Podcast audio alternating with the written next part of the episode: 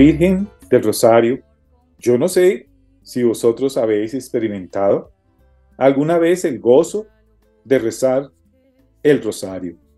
¿Quién sabe qué monje antiguo, o si fue Santo Domingo, el que inventó este divino preludio, lleno de ritmo, de fuerza y de dulzura, que es ir recorriendo la camándula mientras se desgranan Ave Marías y Padre Nuestros unidos con un Gloria Patris. La realidad es que cuando estemos tristes, nos consolamos al terminar el rosario, que cuando estemos débiles, somos fuertes al concluirlo. Y cuando no hayamos solución a los íntimos problemas, las últimas Ave Marías del Rosario nos trazan una línea de luz en que apunta la aurora. Siempre encontramos en esta plegaria un refugio tranquilo, donde reposar, donde calmar nuestras angustias para regresar con nueva fe a nuestros deberes. El Santo Rosario es una oración profundamente humana y al mismo tiempo divina. Humana porque se basa en una ley del amor, que es la repetición. El amor repite y no se cansa de volver a la palabra te amo.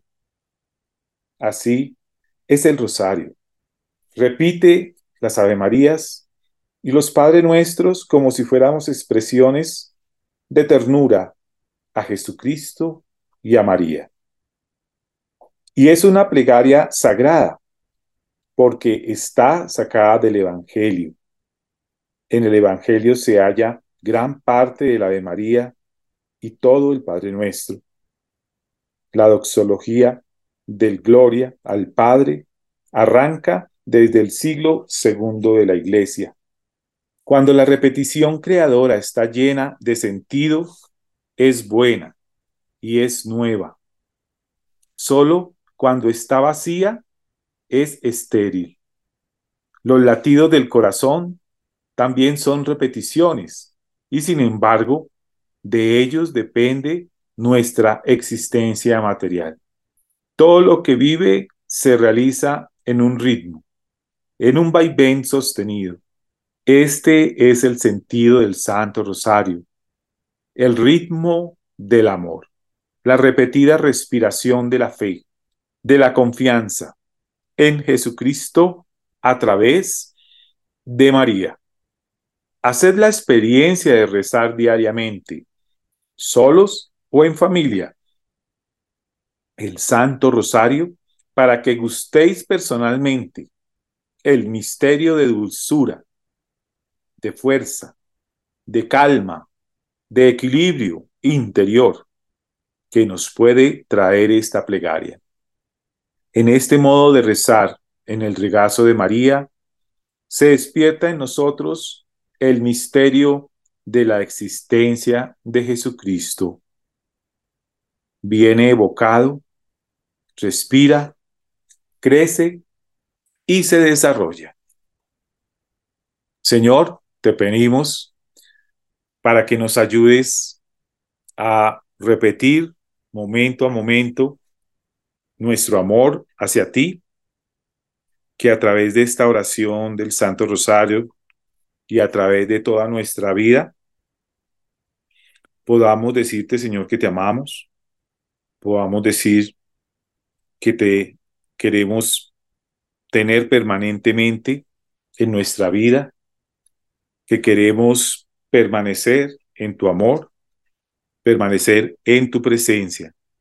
Ayúdanos, Señor, eh, a que a través de el amor de tu Santísima Madre nos dé esa ayuda nos dé ese, esa intercesión, ese empuje, ese ánimo, para que todos los días te podamos amar cada vez más, para que a través del rosario podamos darte frases de ternura, frases de amor, frases de nobleza hacia ti, devolverte tantas bendiciones que nos llenan, que nos has regalado durante toda la vida.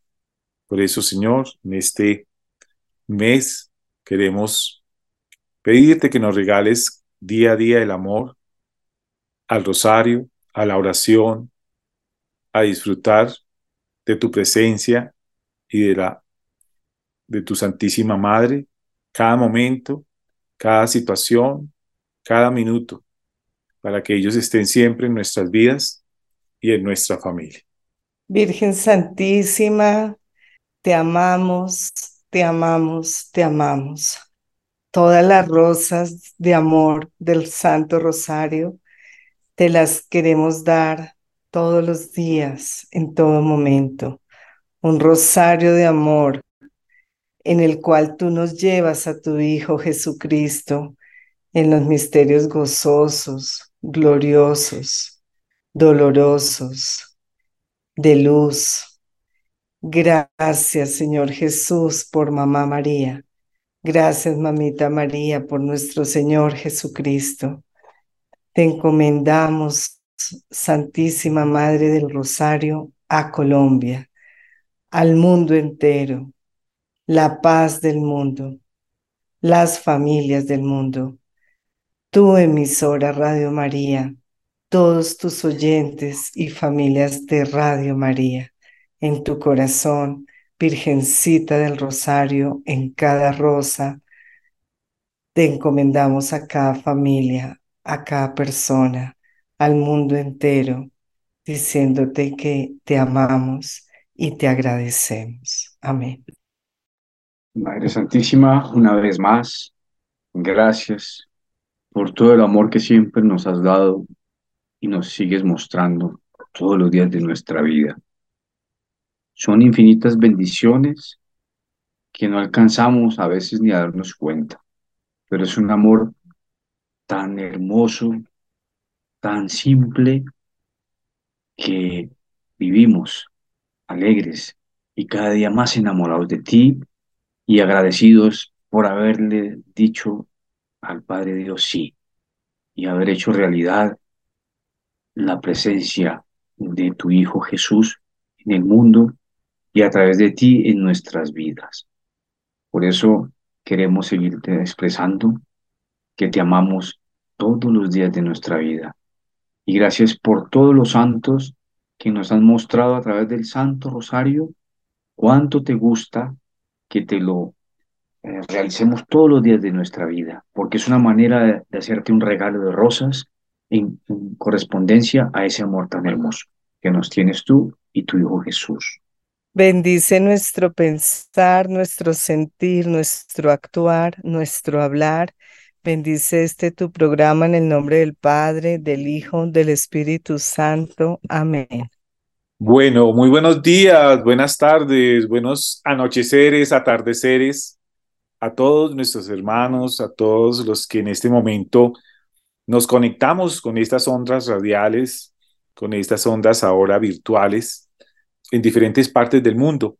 Queremos bendecirlos, queremos desear que el Señor de la vida esté en sus corazones y que todos podamos rezar al unísono estas palabras, estas oraciones que de hace tanto tiempo en la iglesia le permiten decirle a la Virgencita que la amamos y por intermedio de ella a su Hijo Jesús. Por eso, bienvenidos, queremos darles a todos un abrazo muy fraternal a este su programa y quiero saludar a mis hermanos de comunidad y de mesa de trabajo. Doctora Mercedes García, ¿cómo estás? Un placer saludarte. Un abrazo muy grande a mis hermanos de comunidad en Gadí, un abrazo muy grande al equipo de producción de Radio María, a nuestro padre Germán, director, y eh, con todo el amor, con toda la gratitud a todos nuestros oyentes. Un abrazo y esperando que todos, que ustedes, eh, mis hermanos de comunidad, estén muy bien, al igual que sus familias y todos nuestros oyentes eh, y todas las personas de Radio María que están detrás de, de todos los programas, en la administrativa, en la producción, en los servicios generales y en la dirección, nuestro Padre Germán. Un abrazo. Un abrazo. Santiaguito, qué gusto nuevamente reunirnos para conversar estos temas tan bellos, tan apasionantes. Buenas noches, Gonzalo y Mercedes. De verdad, gracias nuevamente por podernos reunir y poder ser, seguir compartiendo la vida a todos los que nos permiten entrar en, en todo el mundo, los que están levantándose, los que están desvelados, los que están a punto de acostarse o en cualquier situación horaria que se encuentre. Gracias por abrir nuestros espacios, porque en verdad que es la oportunidad de abrir el corazón y seguir aprendiendo muchas más cosas de, del Señor y de la vida. Bueno, y como lo hizo Mechis y Santiago, a ustedes, nuestros queridos hermanos oyentes, eh, les pedimos que oren mucho por la Radio María, que oren por cada una de sus, de sus áreas, de cada una de las situaciones eh, administrativas, gerenciales, en todas las partes en la cual se necesita la ayuda económica, pero también se necesita nuestra oración específica por ellos. Eh, necesita nuestra oración por cada una de las personas que laboran, que llevan su granito de arena allá a la casa radial, para que todo siga de la mano y de la voluntad de la Santísima Madre. Entonces, les encomendamos en sus oraciones mucha oración, mucha súplica, mucha bendición para todos nuestros hermanos que laboran en la parte técnica, en la parte de seguridad administrativa, como decía Mechis, y que hacen posible que podamos hoy estar hablando y reflexionando estos maravillosos temas. Bueno, sin más preámbulos, yo quisiera comentarles que hemos estado hablando de la felicidad de nuestros hijos, algo que es un tema súper apasionante y un tema eh, supremamente importante. hemos obtenido, digamos, una guía a través del doctor Efren Martínez y nos hemos adentrado en algunos temas que él propone, sobre todo en la parte de la autoestima, de fortalecer la personalidad, de los permisos, de tratar de superar el perfeccionismo que a algunos nos, nos toca o nos crearon así y, vivimos así, pero para no transmitirlo a ellos. Y estamos en un tema eh, supremamente importante que a veces no hablamos de él, pero es importantísimo y es los límites amorosos. Y hay que poner límites. Hemos estado hablando en los últimos dos programas o tres programas sobre estos límites amorosos. Habíamos entrado ya en, en analizar que para poner límites a veces se nos presentan obstáculos, a veces se presentan dificultades y hemos estado como analizando esos obstáculos. Pues no sé, le pediría como siempre a Mercedes si nos hace un breve recuerdo de esos obstáculos que hemos que se nos presentan en el momento que como padres o como abuelos o como tíos responsables o como jefes de familia se nos presentan para poner esos límites que van a construir una personalidad, que van a construir un temperamento, van a moldearlo y van a lograr eh, hacer una maravilla a partir de la acción de Dios a través de estos límites. Entonces, Mercedes, recuérdanos un poco esos primeros eh, obstáculos que hablamos ya en el anterior programa. Claro que sí. Eh, poner límites no es lo que nadie realmente quisiera, ¿no? A ninguna edad todos como que quisiéramos llegar hasta un punto de fluir y de poder ser y hacer lo que queramos, como queramos, cuando queramos. a cualquier edad, más aún si son pequeñitos. Eh, pero no, también adultos, o sea, entre cónyuges, eh, los hijos más eh, de joven, el joven adulto, el adolescente está emancipándose, el niño pequeño hoy día también afortunadamente hace saber y ver su personalidad, su estilo, sus gustos, afortunadamente, pero pues la crianza viene de una, de una concepción pues que tiene una lógica y que tiene una buena intención, pero que ya no aplica de esa manera. Una concepción de que los padres obedecen, perdón, que los padres mandan y los hijos obedecen. Esto lo vemos desde los abuelos, con los, los abuelos, los muchos papás eh, de generaciones ya mayores, cuentan que sus padres con una mirada ya les era suficiente para que eh, los hijos obedecieran. ¿Qué pasa con los, la necesidad y lo valioso de poner límites con obstáculos como el que acabo de mencionar? La concepción del límite, que ya no es así. En un porcentaje significativo los hijos simplemente no obedecen. Entonces no debemos ver no, y, los padres frustrados, y si ya hay hijos mayores con los que sí le pusieron todos los límites y lo hicieron bien, mal, regular, pues como somos humanos, como mejor se pudo, como salió. Entonces ya a los menores decimos, pues ya, ya no los molestemos más y con eso también ya no me frustro más, lo cual es un error gravísimo, gravísimo, gravísimo, porque la concepción de los límites no es yo te mando y tú sumisamente obedeces, sino que ese primer obstáculo de tener una concepción equivocada del límite lo transformemos con la palabra regalo. Te voy a dar el regalo de ponerte límites, porque uno solamente puede hablar de libertad si tiene frenos, si tiene límites. Por contraste, uno solo puede ser libre donde le están poniendo a uno como el cauce de un río, límites para que de aquí a acá, dentro de estos, dentro de estas dos orillas del río, puedes ser libre, pero de esta orilla no te pasas y de esta otra orilla no te pasas. Entonces, esa libertad que puedo tener entre estos límites establecidos es todo un regalo.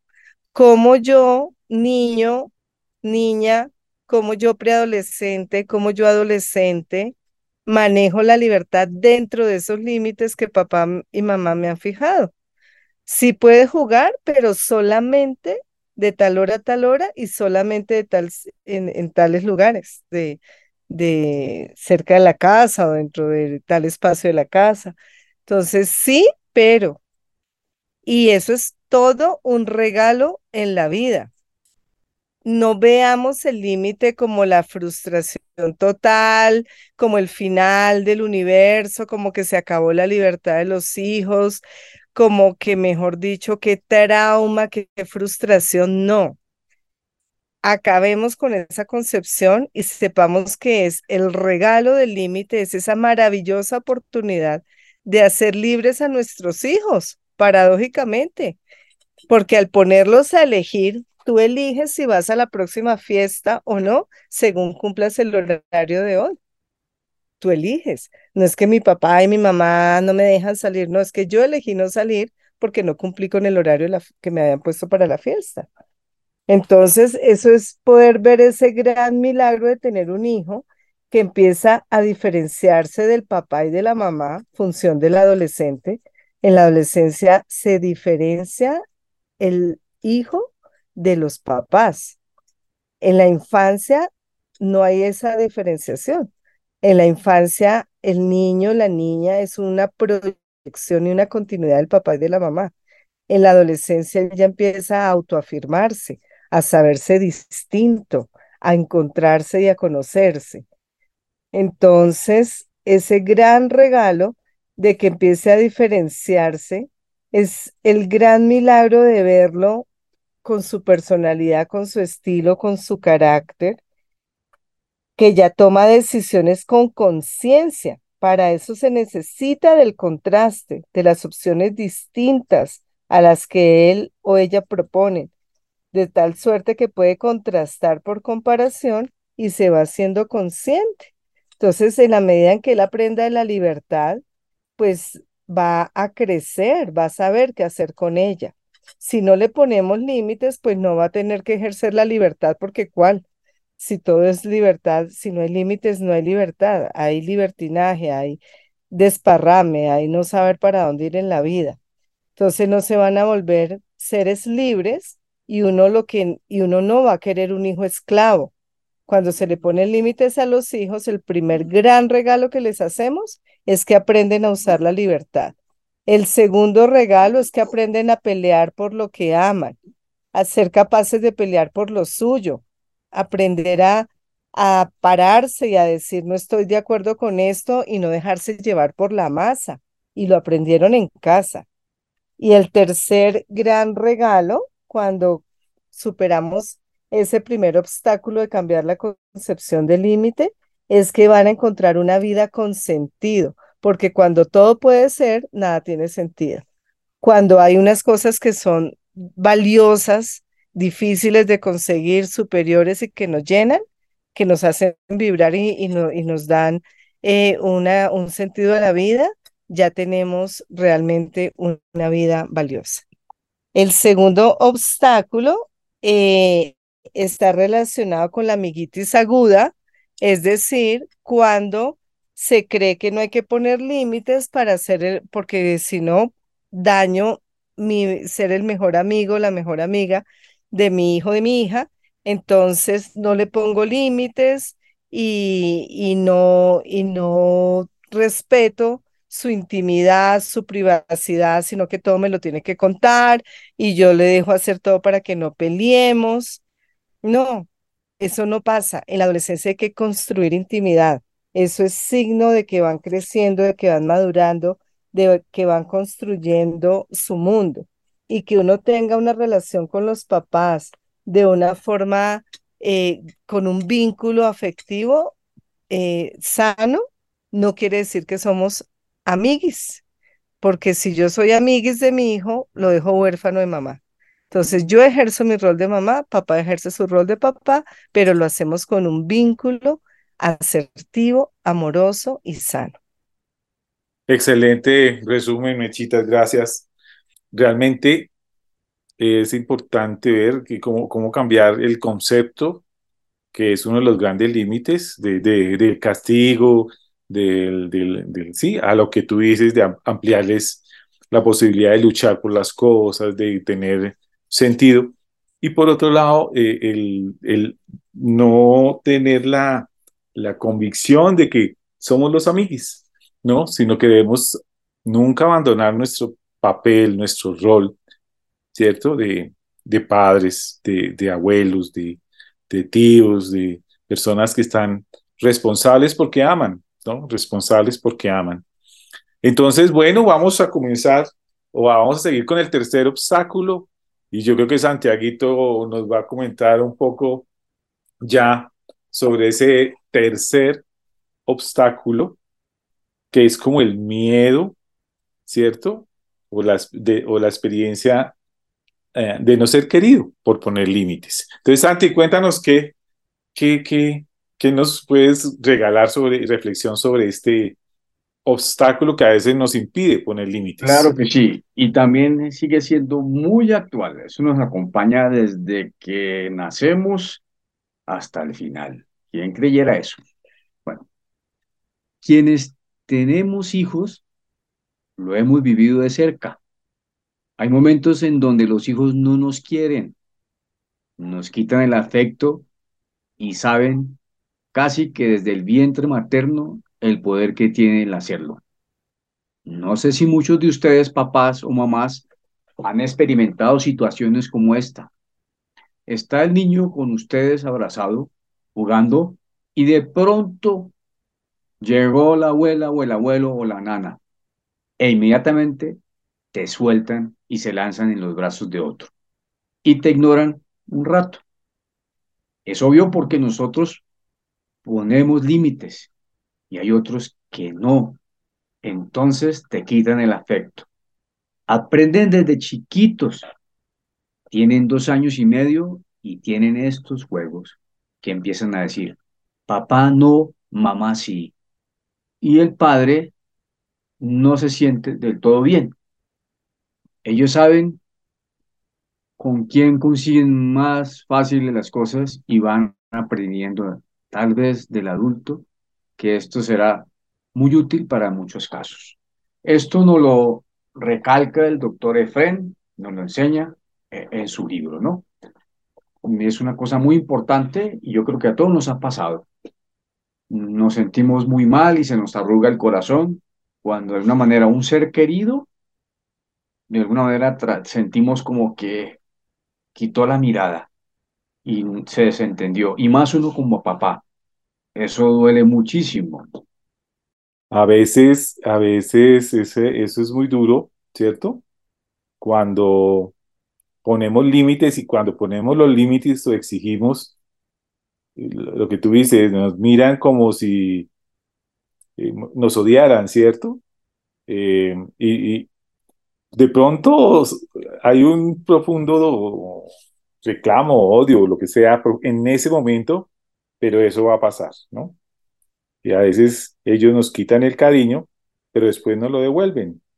Entonces, desde que hayamos trabajado bien el vínculo y a pesar de que se pongan bravos, se les pasará, ¿cierto? Yo creo que todos hemos experimentado rabia en algún momento contra nuestros padres, ¿cierto? Es normal, pues a los hijos también, a los hijos también les pasa y tenemos que estar preparados para que en ese momento pues no se nos derrumbe el mundo cuando creemos que nos van a dejar de querer eternamente, ¿cierto?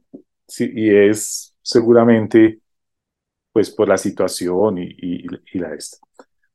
Eh, Gonzalo y Mercedes, una cosa que me ha funcionado mucho, porque pues efectivamente uno como padre, pues lo tratan de ablandar los hijos y sacan muchas estrategias y comienzan desde una forma muy sencilla. A veces algunos que tienen el carisma de ser eh, histriónicos y entonces se arman semejante teatro, lloran, patalean, muy habilidosos, sacan cualquier cantidad de argumentos. Y uno por dentro con ese corazón, mm, caramba, y resulta que tengo que mantenerme porque entonces si yo no lo hago, el, el, el joven o el, o el hijo Ah, no, esto siempre termina cediendo, eso yo lo aprieto, lo aprieto y por algún lado me le voy. No, hay que ser firmes.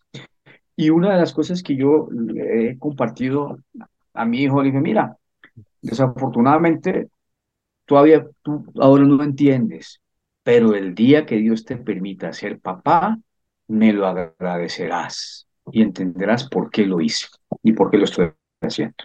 Sí, así es. Y, doctor Efren da, un ejemplo que se me hace a mí, pues, que, lo podemos traer de, de, representación, porque él habla como que nuestros hijos tienen como grados, ¿no? Grados de, de, de no sé si llamarlo manipulación o grados de, de Lucha de, poderes para ver si lo logramos o no lo logramos. Entonces, el ejemplo que él pone es que eh, eh, un hijo pues tiene una fiesta este viernes y como todas las fiestas de esa edad es la mejor fiesta, es la fiesta de fiestas, ¿no? Todos los viernes hay fiesta, pero esta del viernes es la fiesta. Bueno, entonces iban a ir fulanito, fulanita, imagínate, yo soy el único que de pronto no voy a ir, es terrible. Bueno, y resulta que suele suceder que las calificaciones están mal o hay una entrega de calificaciones muy malas, aprobó muy poquitas materias y pues los padres toman la decisión de, de no dejarlo ir a la fiesta. Y el día de la, en que el muchacho eh, ya está listo, se ha arreglado todo, se les comunica que estuvieron en la escuela, el reporte fue muy malo y lamentablemente por eso no puedes ir a la fiesta, ¿cierto? Ese es el ejemplo que Mechitas también daba, daba eh, eh, pues en otro sentido anteriormente. Entonces, y pues no, no va a poder salir. Entonces, mientras se le dice eso, pues obviamente el adolescente, el muchacho, pues siente que se va a morir, porque para ellos la parte social, todos lo sabemos, y las reuniones es supremamente importante y, y, y es como quitarles, siente que estuviera quitándole el corazón o quitándole, ¿cierto? O desgarrándolo. Pero indudablemente, aunque esto está pasando, ellos lanzan alguna forma de defenderse, ¿no? Forma de comenzar a, a, pedir, a ver si lo que decía Santiago, pueden ir doblando la píldora, pueden ir eh, eh, ablandando, y comienza a escuchar uno frases como, mamá, te juro que, papá, te prometo, castígame todo el mes entrante si quieren, pero déjame ir a la fiesta, si quieres, voy al retiro espiritual de la Radio María, sí, para adolescentes que ustedes quieren que haga, pero déjenme ir a la fiesta.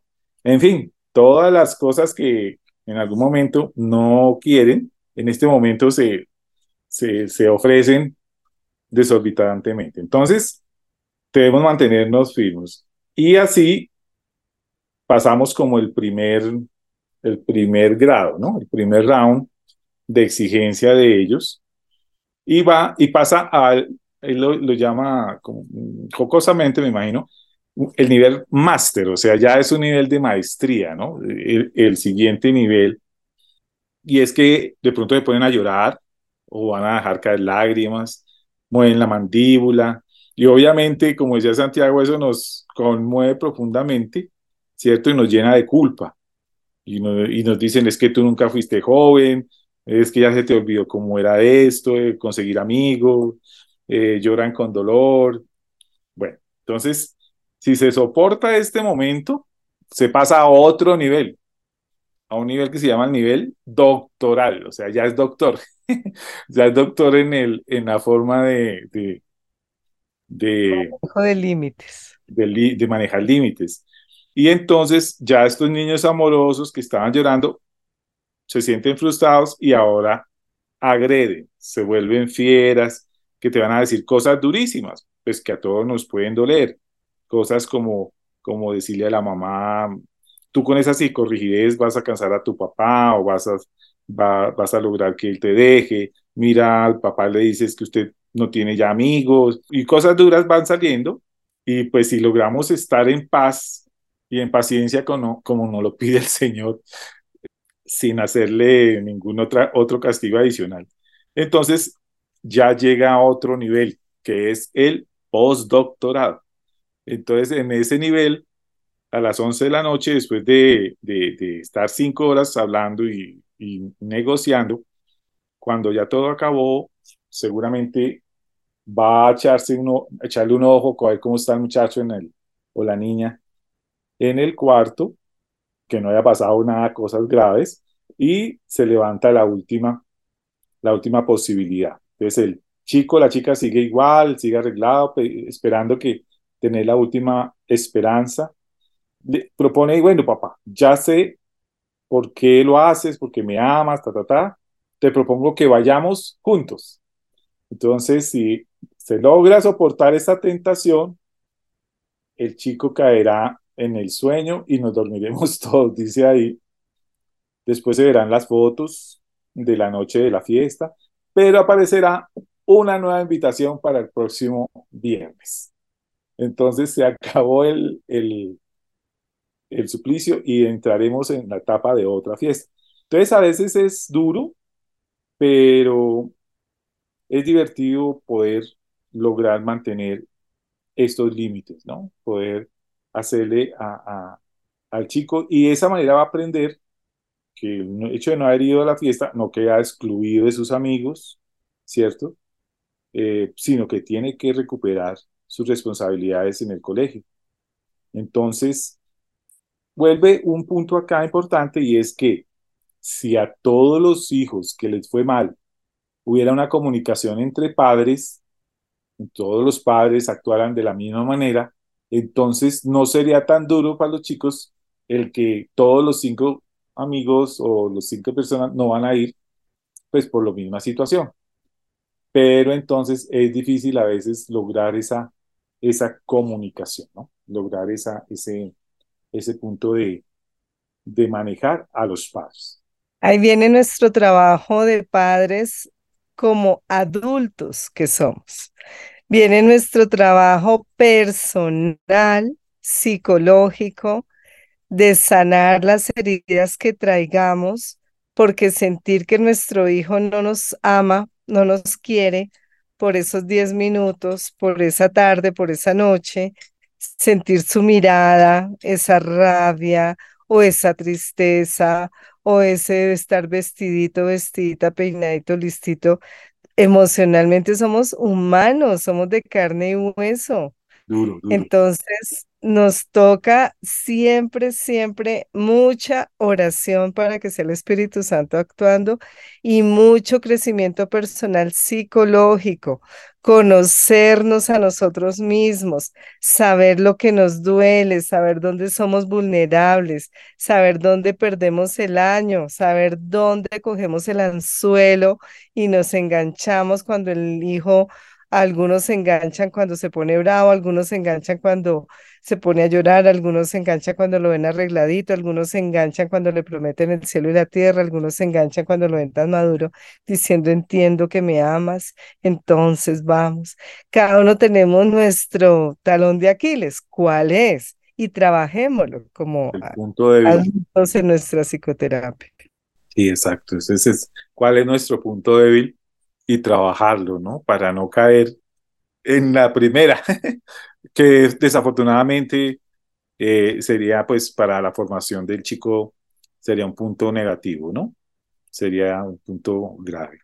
Bueno, pero pasemos a otro obstáculo, Santi, pasemos a otro, otro, otro obstáculo eh, que nos impiden o que dificultan poner límites. Bueno, este es el ¿Qué dirán social?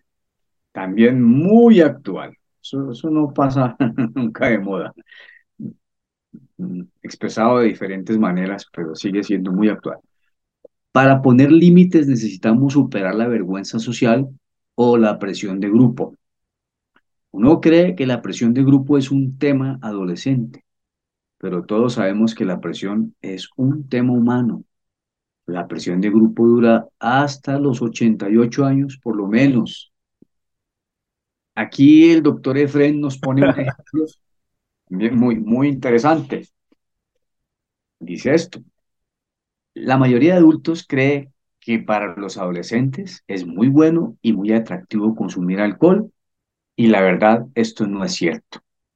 Es bueno y atractivo para los adultos. Es decir, Fuimos nosotros los que crecimos consumiendo alcohol, no los adolescentes. Si ustedes evalúan el éxito de una fiesta para adultos, van a encontrar que ese éxito está mediado por dos variables, la calidad de la comida y la calidad del licor. Si bien hubo buen trago y buena comida, los adultos decimos que esta fiesta estuvo muy buena, los adultos creen que los adolescentes evalúan las fiestas de esa manera y no es verdad, porque los adolescentes utilizan dos variables distintas. La calidad del, DJ, el que maneja la música, y los atrapa con todos esos poderes psicodélicos y el networking emocional. Esas dos variables son las que les interesa a los, a los, a los adolescentes. Entonces, pues, pongámosle mucha atención. A veces no celebremos las fiestas para nosotros y invertimos a veces mucho dinero en gran cantidad de comidas, trago, ¿verdad? Pero los jóvenes no están pensando en eso. Para ellos es un tema que se puede volver aburrido. Lo que recomiendan es, más bien, consígase un equipo ¿cierto? Que le logre manejar la fiesta y seguramente se darán cuenta que puede llegar a las doce y media de la noche y no hubo mayor consumo de alcohol. Y pasará al recuerdo este gran evento. Es un éxito eso que el doctor cuenta, eh, el doctor Efren de la fiesta eh, que estuvo sin alcohol, porque todo ese dinero de lo costosísimo del alcohol lo invirtieron en el mejor DJ, la mejor música. La música conecta a todo ser humano y en la adolescencia los dos pilares de, de la alegría son los amigos y la música. Entonces, con los amigos, buena música, ni gota de licor, como era la política de ese diálogo entre padres, y se logró que años después se siguiera hablando de lo bien que la pasaron. Cuando uno está con sus amigos, cuando uno está conectado con la música, ni cuenta se da uno si tomó, si no tomó, porque la alegría sale de adentro. Entonces, en la medida en que les ayudemos a los hijos a desarrollar esa autoestima, esa autovalía, ese saberse llenos de capacidad de ser felices, de reír, de hacer reír, de bailar, de soltarse, de reírse de uno mismo, de disfrutar, de compartir, de sentirse valioso y, solo para dar y en grupo para dar y recibir de todas las formas. Yo conmigo mismo soy feliz, yo con los otros soy feliz, es lo que hay que enseñarle a los adolescentes en crecimiento desde niños, a los hijos de toda la vida, a quererse ni a sentirse tan valiosos. Entonces, esto lo vamos mm, eh, pasando a todas las etapas de la vida si no estamos viviendo el que dirán, si no estamos sufriendo por ser los papás oso, por ser los papás psicorrígidos, por ser los papás aguafiestas, si nosotros no estamos viviendo el que dirán, si sabemos que amamos tanto a nuestros hijos que no tenemos por qué hacer lo que todo el mundo dice a costa de su salud psicológica, de su salud física, de su salud social, sino que nos mantenemos firmes con ese amor propio y con ese amor a los hijos, pues vamos con esa personalidad a enseñarle a los hijos que se puede tener carácter, que se puede tener personalidad, que se puede cuidar la salud física, la salud emocional, la salud psicológica y seguir valiendo como seres humanos. Mira esto que concluye aquí. Fuimos nosotros los que no podíamos disfrutar la vida sin alcohol. Fuimos nosotros los que crecimos tomando alcohol, no los adolescentes. Que no se nos olvide eso cambiemos ese concepto.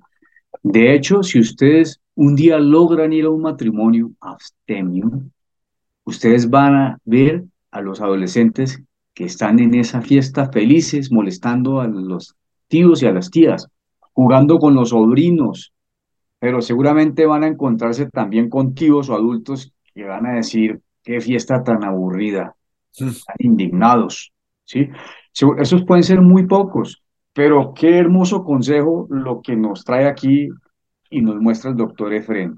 Eso es muy valioso, ¿cierto? A veces la sociedad nos impone modelos, nos encasilla en esquemas que son no los adecuados ni los más acertados. Qué interesante está poder hacer esta experiencia, ¿no? Eh, no manejar la alegría o el esparcimiento basados de pronto en el alcohol, sino en poder mantenernos sobrios y poder compartir la vida, que eso es la finalidad más importante de toda fiesta o haga. De todas formas, hay, eh, hay también pues grupos, ¿no? Hay muchachos que sí tienen mucha tendencia, uno ve también mucha tendencia al alcohol y mucha tendencia, pero no es como la regla, ¿no? No es como la regla generacional como la que sí tuvimos algunos de, del punto de éxito de las fiestas, ¿no? Eh, ya son otros órdenes, ya son otras, otros conceptos. Y, y bueno, de todas formas, estar muy atentos eh, a no tratar inclusive de, de, impulsar eh, el alcohol creyendo pues que los chicos tienen que hacerlo para poder estar felices, ¿no? Entonces hay que romper todos esos paradigmas, como han dicho ustedes, hay que romper no solo ese, sino el de tantas situaciones del que dirán que nos preocupan y que nos siguen preocupando después de 50, 60, 70 años, 80, ¿cierto? En que, en que nos hemos enfrascado en unos, en unos moldes y finalmente nos atrapan.